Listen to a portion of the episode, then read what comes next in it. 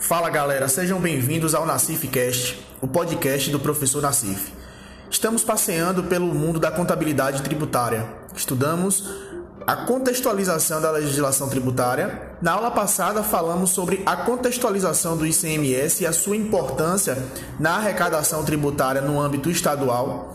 E na próxima aula vamos falar sobre antecipação parcial do ICMS e diferencial de alíquota. E claro que vamos abordar alguns pontos acerca do crédito tributário do ICMS na compra de imobilizado.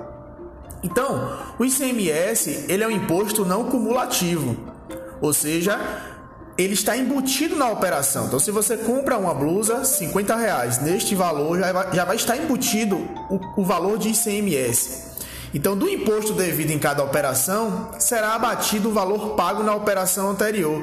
Por isso que o ICMS ele é não cumulativo, porque a gente controla este tributo mediante uma conta corrente fiscal, chamada de conta corrente do ICMS, na qual as compras que a empresa faz, ela tem direito a um crédito tributário e as vendas ela vai ter um débito tributário e no final do período, né, ou seja, no final do mês, haverá uma conciliação dessa conta para verificar se houve mais crédito ou menos crédito, mais débito ou menos débito. E isso se aplica às empresas de lucro real. Para acreditar o ICMS, é necessário que o valor, ou seja, o ICMS, esteja destacado em um documento fiscal emitido pelo contribuinte em situação regular perante o fisco e que ele se encontre em atividade no local indicado e possibilite a comprovação dos demais dados cadastrais impressos no documento fiscal. O direito a esse crédito está condicionado à escrituração do respectivo documento fiscal no livro de registro de entradas, ou seja, é preciso ter o controle da conta corrente fiscal do ICMS. Se não tiver esse controle, a empresa poderá se complicar, porque perderá o direito né, de solicitar esse crédito. E esse direito ele vai se extinguir após cinco anos contados da data de emissão do documento fiscal.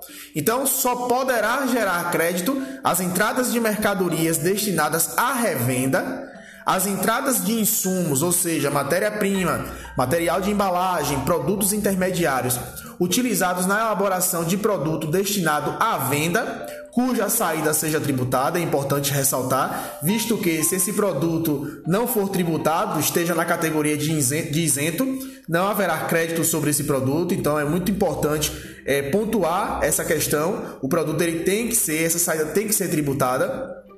Caso a saída seja isenta ou não tributada, o crédito pela entrada vai ser anulado. Então, esse mundo do ICMS, a gente é, é, é, permeia né, sobre compra e venda. Então é muito importante essa dinâmica para entender, inclusive, como calcula a antecipação parcial, como, como entender também a, a, a, o diferencial de alíquota, né, a DIFAL, e deixar claro que esse assunto já é uma prévia do que a gente vai ver lá em substituição tributária.